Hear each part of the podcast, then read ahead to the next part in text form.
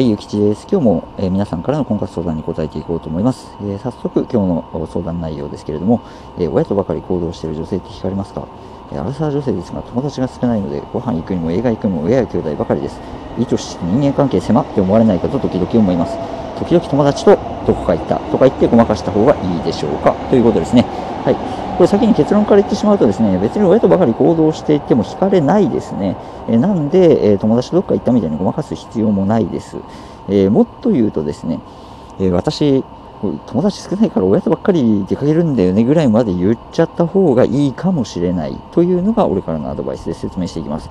でまず、親とばかり行動している女性惹かれるか、まあ特に惹かれないと思いますね。こなぜならですね、なんかそれで引いたっていう男性をちょっと見たことがないんですよ。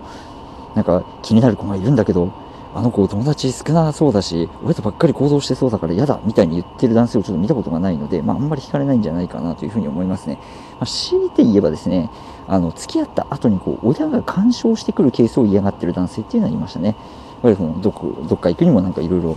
あの親がね、あの聞いてくるとかね、あのどんな人なのみたいにしつこく聞かれて嫌だみたいなとかね、まあそういうのはありますね。えーということで、まあ、基本的には惹かれないんでいいかなというふうに思いますね。で、親が干渉してくるケースに関しては、それ相談者さんの方でですね、えーあのあまり干渉しないでほしいというようなことを言うなりですね、まあ、あるいはその恋愛の事情についてあまり細かく話さないとかすればそんな問題はないと思うので、え大丈夫かなというふうに思います。まあ、強いて言えばですね、もしかしたら親とばかり行動している女性引くかなっていう男性もいないことはなくて、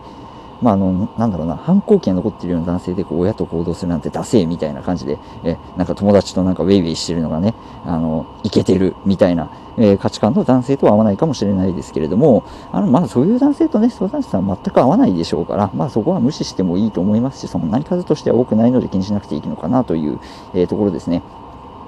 で、えーあと最初に言いましたけれどね、もっと言うともう友達があの少ないから親とばっかり行動してるみたいなこと言っちゃっていいみたいなことを最初に言いましたけど、まあ、これどういうことかっていうとですね、あの人間こう弱みを見せた方がこう親しみやすいとかですね、距離が近づくみたいなことってあると思うんですよ。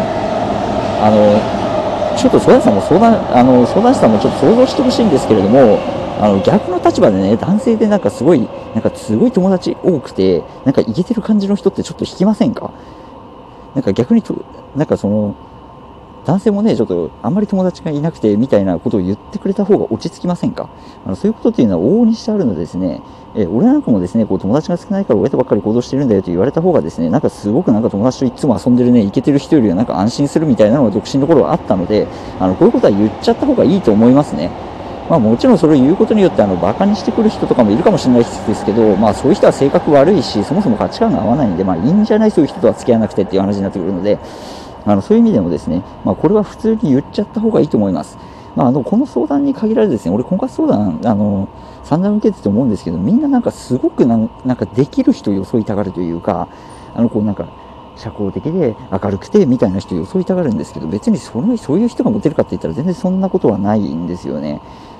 あのむしろちょっと弱みがある人ぐらいの方が男女ともに好かれるので、